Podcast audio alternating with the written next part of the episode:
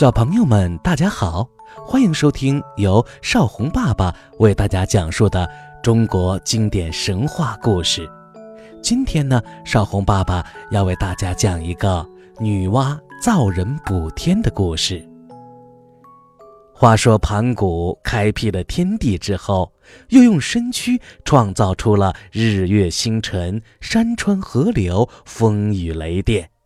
那残留在天地间的浊气，也慢慢的化作了鸟兽虫鱼，为原本死寂的世界增添了新鲜的生机。有一天，天神女娲来到了地上，在茫茫的原野上行走着，她举目四望。只见星河璀璨，山川起伏，河流奔腾，草木争辉，百鸟争鸣，鱼翔浅底，把这世界点缀的是异常的美丽。但是，女娲总觉得有一种说不出的寂寞，这个世界似乎还缺少一些什么。她对山川草木抒发郁闷。对鸟兽虫鱼吐露心事，而他们却丝毫不为所动。女娲颓然地坐在一个池塘的边上，迷茫地望着池水中自己的倒影。忽然，一片树叶飘落入池中，池水泛起了小小的涟漪，她的影子也跟着微微地晃动了起来。女娲恍然间醒悟了过来。原来呀，这个世界缺少的正是一种像他一样有灵性、会说话、能够思考的生物。他要创造出这种新的生命，免得像盘古那样孤老终生。想到这儿，他马上用手在池边挖了些泥土，合上水，照着自己的影子捏了起来。捏着捏着，他。捏成了一个小小的东西，模样和自己差不多，也有五官、七窍和四肢。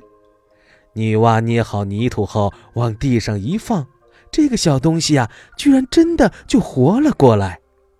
女娲对这个聪明可爱的小生灵非常的满意，她趴在地上，笑眯眯地对他说：“呀，喂，小东西，我用一团黄泥捏成了你，我呀。”就叫你人好不好？光有你一个还是不够的，我应该再做一些人来跟你作伴。女娲不停地捏呀捏呀，在其中一些人的身上还输入了阳气，这是自然界一种好斗的雄性要素，于是他们就变成了男人。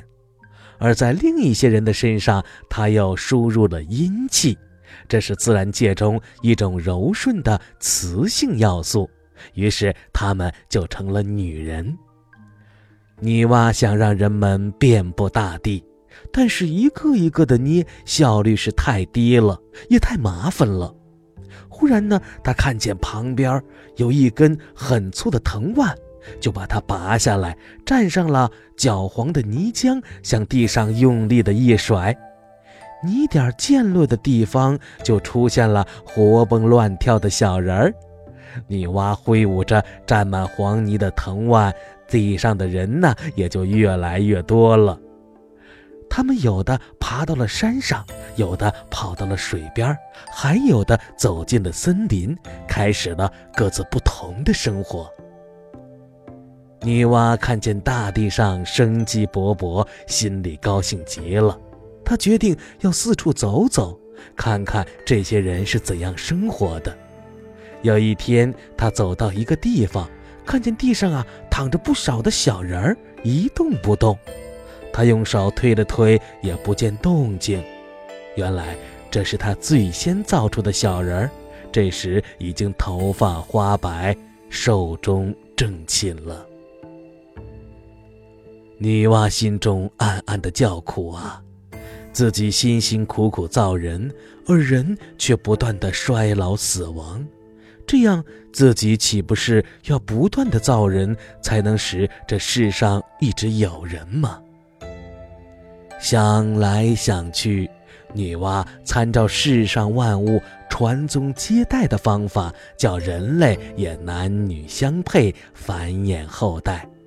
因为人类是仿神的生物，不能和禽兽等同，所以呢，女娲又建立了婚姻制度，使之有别于禽兽们。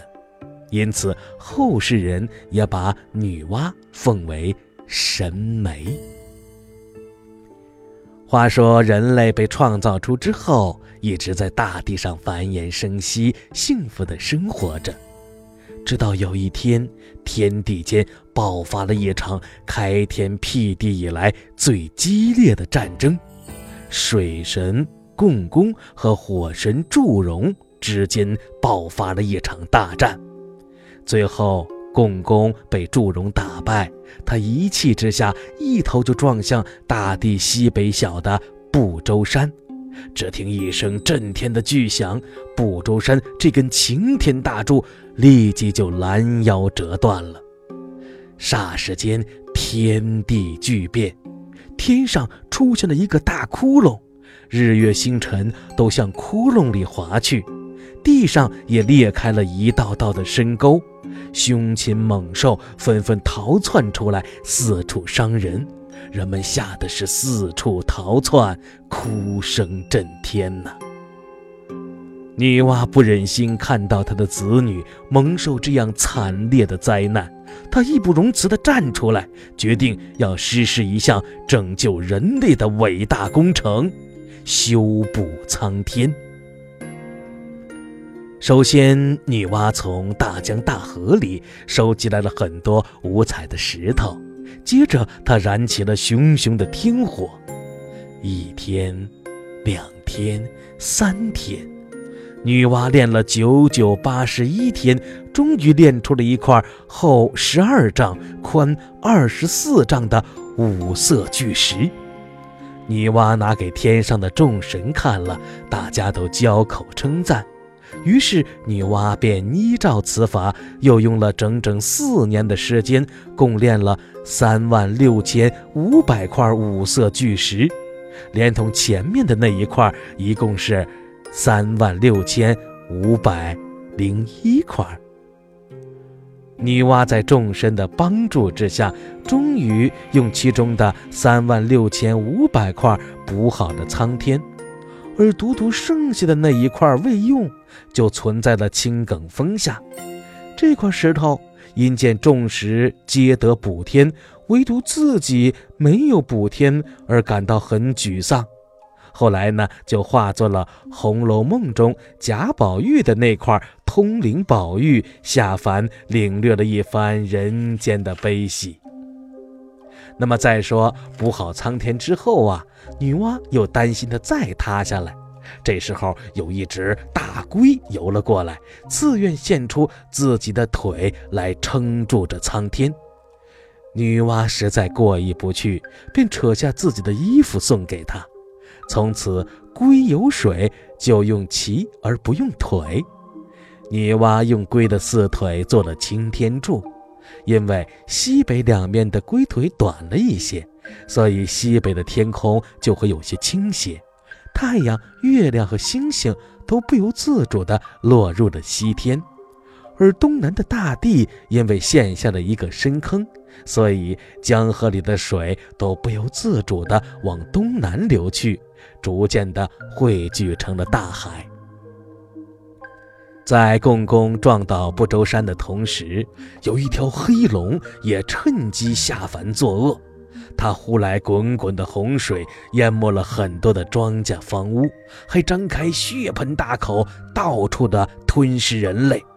女娲忍无可忍，又从西方赶回了中原，与那条黑龙恶战了三天三夜，终于杀死了黑龙。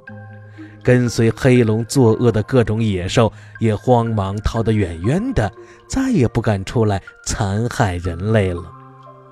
接着，女娲又马不停蹄地开始治理滔滔的洪水。她找来数不清的芦苇，把它们堆积成一座座的小山，他把这些芦苇都点着了，熊熊大火直冲天际。芦苇山很快燃成了一座座的灰烬山。芦苇的灰烬有很强的吸水功能，不久之后，滔滔的洪水便被吸尽了。伟大的女娲完成了这一系列的壮举后，就乘着雷车，驾着巨龙，前面有白狸开路，后面有腾蛇随行，登上了九天，成了天上的女娲娘娘，永远受人们的膜拜和供奉。